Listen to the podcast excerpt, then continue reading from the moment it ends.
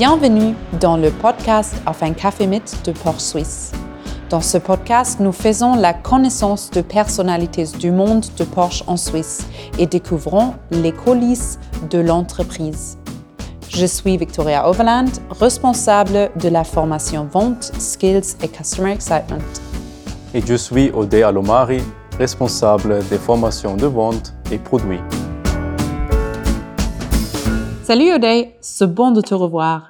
Qui as-tu rencontré cette fois? Salut Vicky, je suis aussi heureux d'être de retour. Cette fois, j'ai parlé avec Maurice Müller. Il est un formateur technique passionné et m'a parlé de son quotidien.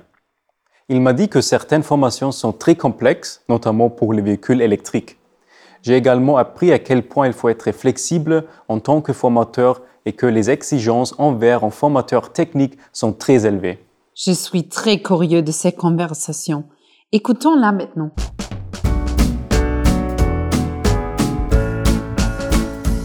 Maurice, merci beaucoup que tu prends le temps aujourd'hui pour parler avec nous un peu sur euh, oui, ton emploi, tes tâches, ta passion avec Porsche, ton histoire avec Porsche. Merci beaucoup. De rien. On commence avec la chose peut-être la plus importante, un café. Euh, Est-ce que tu veux boire un café avec moi? Ah, volontairement, mais tu vois, je bois pas de café. Ah ah. Ah, pour moi, un coca, c'est fantastique. Super. Il y a aussi sucre et caféine, et ça Ouais. c'est bon. Ouais, avec du sucre, hein, c'est old school. Normal Ouais. ou zéro? Normal. Normal pour toi. Super. C'est old school comme ça, on sait ce qu'on a. Alors pour moi, en bouteille d'eau. Ouais, Super. Alors, on peut aller on va s'asseoir. dans hein. la salle et fermer la porte. Il fait beau aujourd'hui, mais malheureusement pour le podcast, oui, c'est pas idéal s'il y a des bruits. Et c'est mieux de- d'être assis là-dedans. Comme ça, on raconte les histoires ah, correctes ou justes, on peut dire. Super. Ouais. Alors, nous sommes maintenant ici dans le centre de formation euh, à Rotkreuz et tu es un formateur indépendant et euh, tu fais pour nous des, des formations techniques, Mhm. mais tu as aussi euh, tu as une euh, histoire avec Porsche, non? Tu as travaillé chez Porsche avant. Ouais. Ouais, tu vois, ça a commencé à, à 2009, quand la, la Porsche Suisse, ça, ça a démarré, en fait. Euh, là, j'ai commencé comme, euh, comme, qu'on peut dire, comme technicien conseiller de produits. On peut dire, je m'occupais des, des problèmes euh, techniques des voitures Porsche, je m'occupais de la garantie, je m'occupais un peu des plaintes des clients. Et tout ça, ça, j'ai fait pour euh, un an et demi. Et c'était là où mon, mon collègue là, c'était Luca Rifuccio qui travaille maintenant au Tessin, euh, qui a fait la formation et il a, il a obtenu la chance, chance de, de, de faire euh, quelque chose de différent. Il a fait le- les formations en avance et ils ont chargé un formateur. Moi, je savais que je suis assez bien à expliquer des choses, à montrer des, choses techniques aux, collègues. C'est quelque chose que j'ai toujours fait à, mon profession. Avant, où, où j'étais, j'ai déjà euh, démarré une, une académie, on peut dire. Et j'attendais, j'étais assis là, j'ai poursuivi, j'ai continué avec mes travaux. Et un jour, je suis allé dans, dans le bureau à l'époque de, de Roberto De Prisco et je lui ai dit, euh, tu vois, si tu veux, moi, je fais le job du formateur. Et comme ça, ça a commencé. Je pense c'était à 2000, au milieu de 2010. Ça, a vraiment commencé avec euh, les formations où j'ai commencé de faire les premières euh, formations techniques. C'était la Electro euh. C'était la première formation que je fais là. Et oui, comme ça, ça, ça a commencé, ça se développait pendant les années jusqu'à à 2017. Là, pour moi, c'était après de faire deux fois un centre de formation, de créer deux fois un, centre de formation pour Porsche.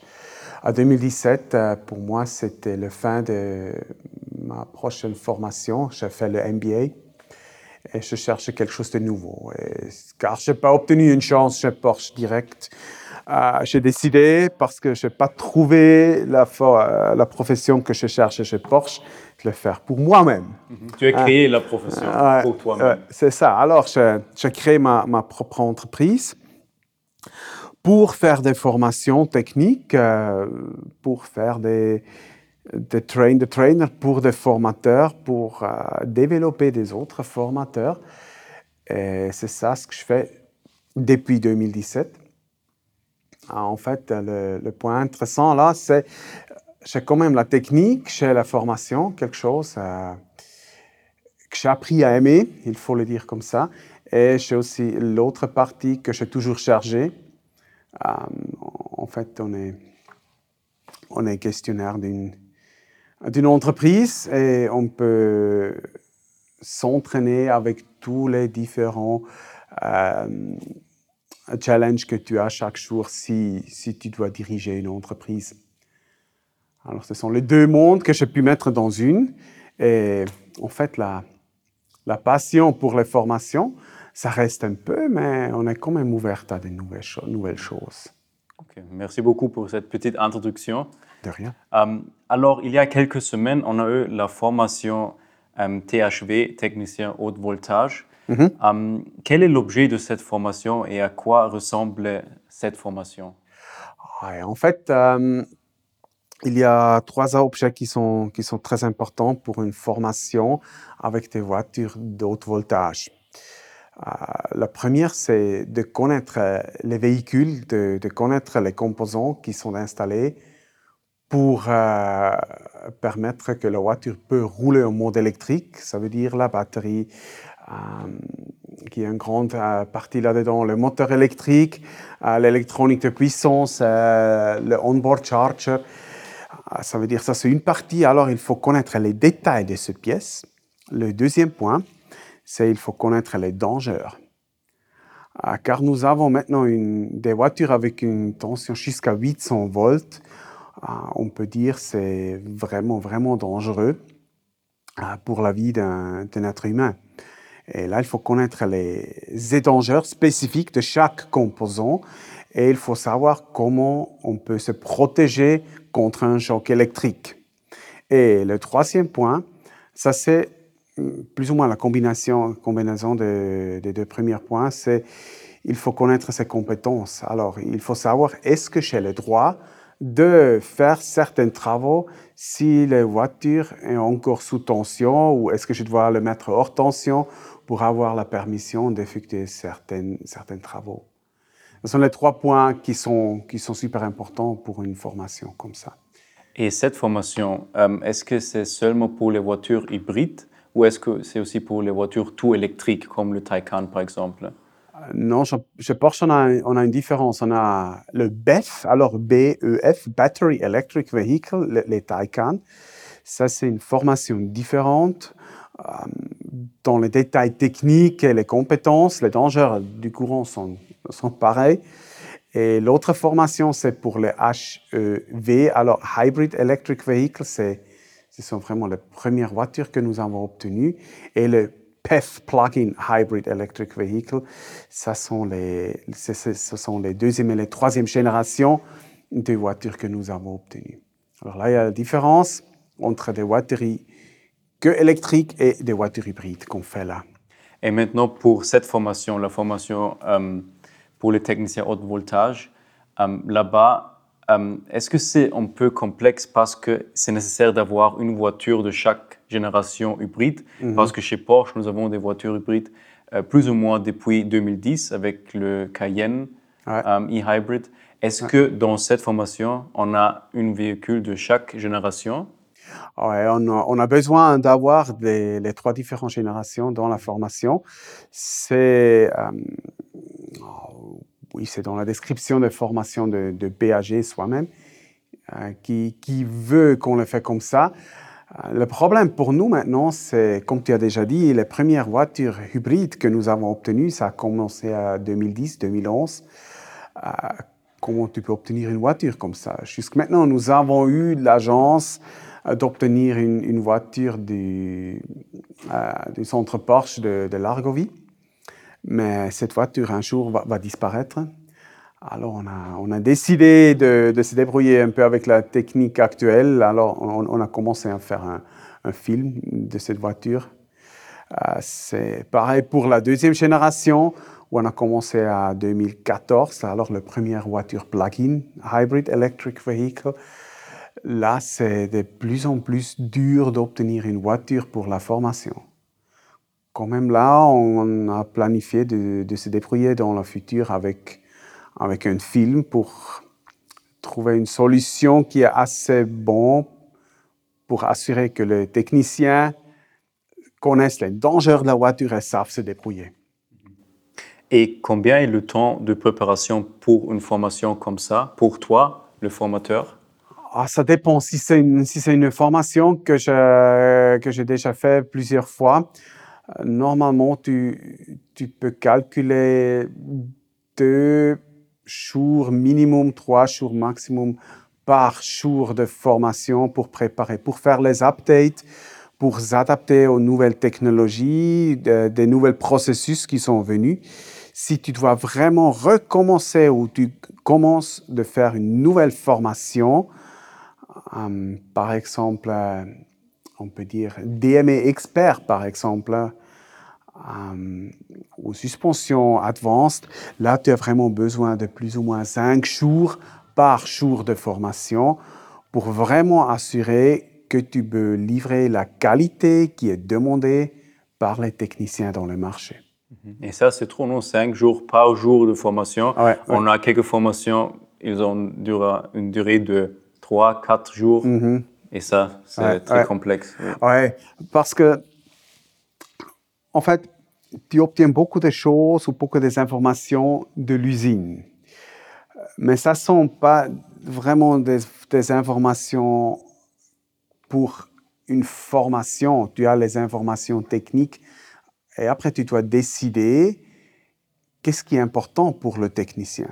Des fois, tu as des livres de marketing 300 pages. hein, et il y a des choses qui sont vraiment intéressantes à savoir et, de lire, mais pour un technicien dans le marché, quand il doit trouver un problème dans l'atelier, ça ne sert à rien. Alors tu dois prendre toutes ces informations, créer quelque chose complètement différent pour lui donner la possibilité, ou pour donner des outils, on peut dire, aux techniciens, pour qu'il peut trouver des solutions dans, dans l'atelier, en- enfin pour satisfaire le client. Et maintenant, peut-être on peut parler un peu sur euh, la certification. Comment on peut devenir un technicien de haute voltage? Est-ce qu'on peut parler un peu sur, oui, la période de certification ou quels sont les processus euh, de devenir Ouais. un technicien haute voltage? Oui, bien sûr. euh, pour, devenir technicien de haute voltage, euh, tu dois commencer avec le technicien certifié Porsche. Euh, Là, on, on a décidé aussi sur le niveau international, pour devenir technicien de haute voltage, tu dois avoir au minimum le niveau argent. Là, on est sûr que le participant connaît déjà les voitures de Porsche, qu'il a déjà travaillé certaines années sur les voitures, deux, trois ans. Euh, Ça fait du sens. Et on est sûr qu'il a fait la formation EUP, alors une personne formée en électricité. Ça veut dire qu'il a le droit de travailler sur les voitures de haute voltage, mais il n'a pas le droit de toucher les composants de haute voltage sans un technicien de haute voltage qui est, qui est présent. Alors, s'il est au niveau argent, il euh, peut commencer avec sa formation de haute voltage. On a ici on a la formation A0 et A1. Ça, c'est la formation qu'on fait pour les voitures hybrid et plug-in hybrid electric. C'est une formation de trois jours où on a aussi la, la formation de l'UPSA intégrée là-dedans. C'est, c'est vraiment quelque chose de super spécial dans le monde automobile en Suisse. Nous sommes les seuls qui ont été capables d'intégrer, ou il faut dire nous sommes les premières qui ont été capables d'intégrer une formation de Suisse dans une formation de Porsche.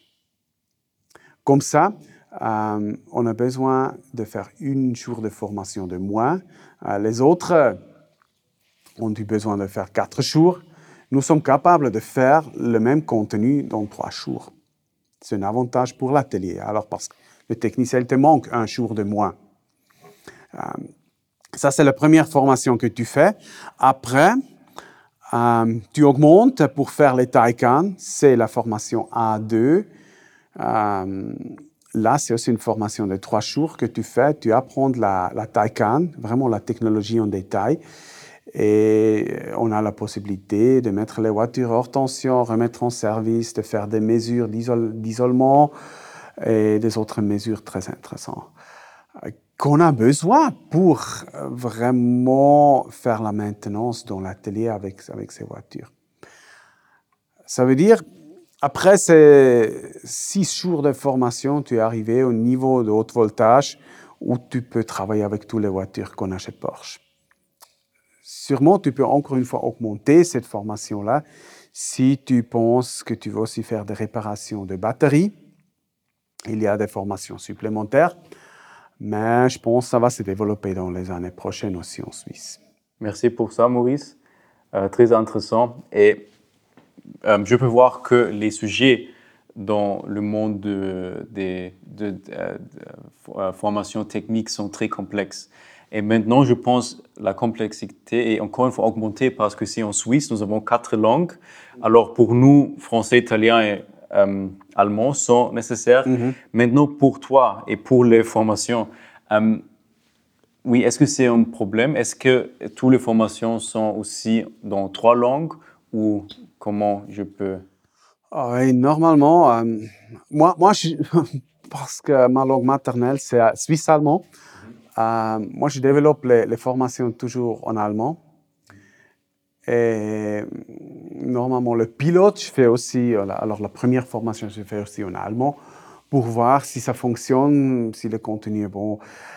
Euh, après, on a un peu l'habitude. Hein, la, la, Suisse Romandie, elle est différente. Tu ne peux pas prendre la même formation et juste la transmettre en français tu dois changer un peu la terminologie, tu dois, des fois, tu dois changer un peu le contenu parce que le, niveau euh, de formation de base est un peu différent entre la Suisse romande et, la Suisse almanique. Ça ne veut pas dire c'est mieux ou, pas, c'est différent. Ça veut dire euh, les romandes, ils sont, quand ils sont bien formés, ils sont beaucoup plus détaillés que les Suisses allemands. Alors, chez, les romans, tu trouves des personnes, euh, on peut dire plus des spécialistes, et en Suisse allemand, tu trouves un peu plus des généralistes. Ça veut dire, des fois, si tu fais une formation en français, tu dois vraiment faire euh, quelques thèmes de base en supplémentaire que tu n'as besoin, que tu n'as pas besoin dans la formation en allemand. Mais quand tu fais la formation en allemand, tu dois faire attention que les Suisses allemands ne vont pas oublier les détails, que tu, que tu as assez de temps pour aller assez loin. Ça, c'est la, ça, c'est la différence. Et toi-même, tu fais des formations en allemand et mhm. aussi en français. Ouais. Oui. Et comme tu dis, tu dois aussi adapter euh, le contenu, non seulement traduire, oui, mhm. le contenu, mais aussi, oui, changer quelque chose. Ouais, et c'est pour, euh, pour la Suisse italienne. Euh, c'est pareil. Là, tu dois aussi adapter les contenus parce que tu as un différent niveau où, tu, tu départs avec chaque formation. Et comme je l'ai dit, je ne veux pas dire c'est, mieux ou, c'est une catastrophe ou quelque chose comme ça. C'est différent.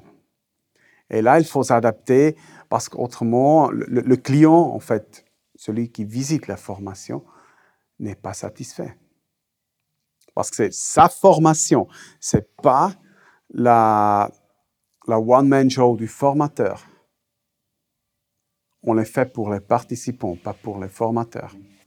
Oui, et comme ça, tu dois aussi adapter ta présentation au groupe cible. Oui, et c'est, comme tu dis, aussi complexe. Oui. Oui, et des fois, tu, tu remarques au milieu dans une formation qu'il y a trois, quatre personnes qui, qui n'ont pas compris une certaine chose. Alors c'est le formateur qui doit réagir là et refaire cette, cette partie ou l'expliquer dans une autre manière. Et est-ce que c'est quelquefois un défi pour, euh, pour toi, pour expliquer quelque chose de très complexe aux euh, groupes cibles différents? Non, c'est ça que j'adore parce que comme ça, ça vit. Euh, moi, tu vois, je fais aussi des formations pour une autre marque. Et là, cette marque, ils vendent 20 000, 25 000 voitures par année en Suisse. Et ce que tu fais là, ça, c'est livré. C'est OK, des fois, c'est intéressant, mais chez Porsche, tu as beaucoup plus euh, de communication, d'interaction entre le participant et le formateur. Et c'est ça qui le fait intéressant, qui le fait vivant. Euh, autrement, tu peux aller à la Tagesschau. Hein? Et tu peux lire ta histoire et après tu t'en vas. Oui, c'est une autre chose, non? Parce que nous sommes, oui, on peut, on peut dire plus petits comparé à cette marque. Oui, c'est peut-être un peu comme une famille. Oui, une famille. Oui, absolument. C'est ça que je, que je remarquais quand je suis revenu comme, comme, formateur indépendant, surtout les, les romans. Il se réjouit que je suis de retour. Je pense que c'est la raison pour laquelle je le fais encore. Absolument, oui.